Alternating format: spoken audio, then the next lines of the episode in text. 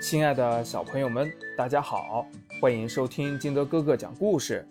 今天呀，金德哥哥继续给大家来讲《豆豆学习记》的故事。第一章，听课好没意思啊！豆豆，今天老师都给你们教了什么新课？豆妈翻着豆豆的语文书问道。嗯，学了。豆豆想了半天也没说出来。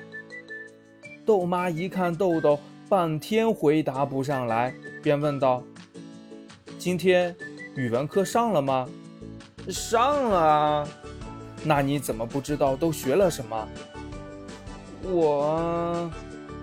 你今天是不是没有认真听课？”听到妈妈的话，豆豆心虚地低下了头。豆妈一看豆豆的反应，就知道肯定有问题，于是假装沉默，盯着豆豆，等着豆豆主动坦白。果然，在豆妈的目光下，豆豆弱弱地说了自己在课堂上的表现：“我，我在拉橡皮。拉橡皮？拉什么橡皮？”豆妈听完豆豆的话，奇怪地问道：“豆豆拿出自己的文具袋，从里面找出了被自己拉成一小块一小块的橡皮，说：‘嗯，就是这个。’豆妈看了一眼被豆豆毁得面目全非的橡皮，生气地说：‘你上课的时候不好好听课，拉什么橡皮？’”这橡皮被你弄成这样，以后还怎么用？听到这里，豆豆拿过一小块橡皮，边擦边大声地说道：“这个还可以用，你看呐！”看着豆豆可爱的小动作，豆妈有些无奈地说：“豆豆，上课时间就得好好听课，橡皮是用来帮助你改正错字的。”不是用来玩的。如果你不认真听课，就不知道老师讲了些什么。豆豆难道真想做个糊涂虫不成？豆豆拉着豆妈的衣袖，用撒娇的口吻说道：“嗯，可是豆豆就是不想听课。”啊豆妈对于这样的豆豆有些无奈，她叹口气，耐心地劝道：“豆豆。”上课就必须认真听课，不能自己想听就听，不想听就不听。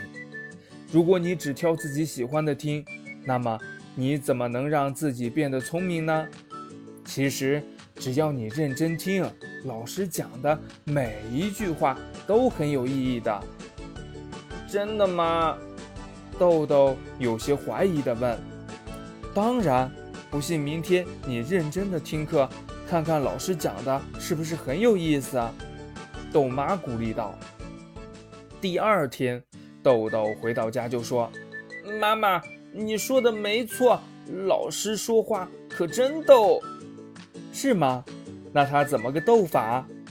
听豆豆这么说，豆妈高兴地附和道：“今天老师让我们用十分说一句话。”小雪说了：“机器人十分有趣。”然后黄忠军就说：“我考试得了十分。”老师听了说：“你造的这个句让我十分的生气，但你要是考个十分，我会直接被你气死。”豆豆边笑边模仿，兴奋地讲着今天在课堂上发生的事儿。那你说黄忠军说的对吗？豆妈问：“当然不对呀，老师不是说他十分生气吗？啊，真笨！”豆豆一脸不屑地说道。豆妈借此引导道：“妈妈说的对吧？认真听课，不但会学到知识，还可以在课堂上发现许多有趣的事情。”豆豆听后认同的点点头。从幼儿园进入小学。对孩子来讲，是身心的一次大转变与调整。如果能做好幼小衔接，以实现幼儿园到小学的软着陆，对孩子以后的学习生活有着重要的意义。因此，家长应引导孩子体会学习的乐趣，促使他们喜欢上学习。一，在孩子入学前，家长可以有意识地多向孩子介绍一些小学里的学习生活情况，包括学习哪些课程，每天上几节课，怎样的作息制度，上下课应该注意些什么，老师和同学们的相互关系等，使孩子对小学与幼儿园的区别有个初步的了解。从思想上做好入学的准备。二，从小学开学前的假期开始，每天给孩子一些固定的学习时间，让孩子大声朗读学过的拼音或儿歌，或进行书写练习等学习活动。从思想、时间、学习习惯和认知技能上逐步过渡。从而避免孩子进入小学后，因突然增加的学习任务量而产生厌学情绪。三，课堂上能不能集中精力听课，对学习成绩起着决定性的作用。家长可以让孩子多玩一些利于安静的游戏，如搭难度较大的积木、看连环画、下跳棋。折纸、画画、捏橡皮泥等，特别是画画，既可以让孩子坐得住，又可以为今后学写字打下基础。此外，抗干扰练习也是颇具成效的。比如，孩子在玩拼图游戏时，父母可以在一旁看电视；他在看书时，可以稍稍打个岔。孩子在这个过程中。会有注意力分散的现象，会有反复，但最终他的抗干扰能力会渐渐提升。但如果你的孩子注意力集中，而现在又没有进行这种注意力训练时，你千万不要去打搅他，让他安心做自己的事就好。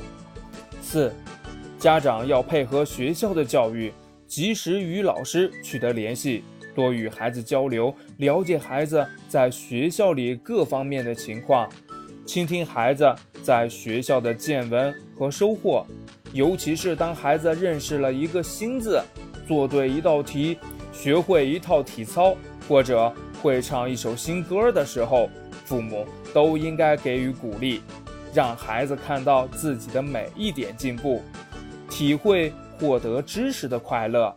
进而从内心对学习产生兴趣。